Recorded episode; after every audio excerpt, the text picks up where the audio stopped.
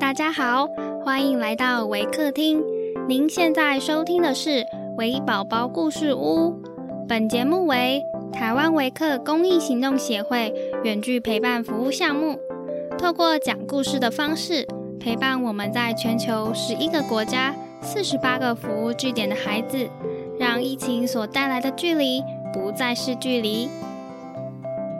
本集节目由吴炯顺先生赞助支持。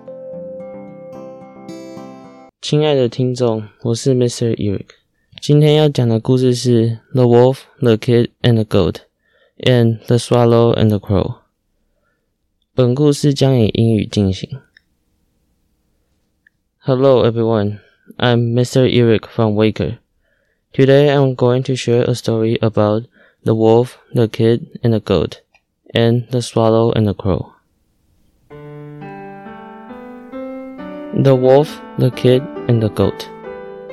Mother Goat was going to market one morning to get provisions for her household, which consisted of but one little kid and herself. Take good care of the house, my son, she said to the kid, as she carefully latched the door. Do not let anyone in, unless he gives you this password. Down with the wolf and all his race. Strangely enough, a wolf was lurking near and heard what the goat had said. So, as soon as Mother Goat was out of sight, up he trotted to the door and knocked.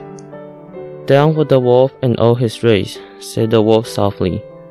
It was the right password, but when the kid peeped through a crack in the door and saw the shadowy figure outside, he did not feel at all easy.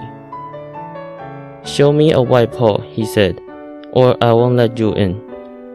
A white paw, of course, is a feature few wolves can show. And so Master Wolf had to go away as hungry as he had come. You can never be too sure, said the kid, when he saw the wolf making off to the woods. Two sureties are better than one. The Swallow and the Crow. The Swallow and the Crow had an argument one day about their plumage. Said the Swallow, Just look at my bright and downy feathers. Your black stiff quills are not worth having. Why don't you dress better? Show a little pride. Your feathers may do very well in spring, replied the crow. But I don't remember ever having seen you around in winter, and that's when I enjoy myself most. Friends in fine weather only are not worth much.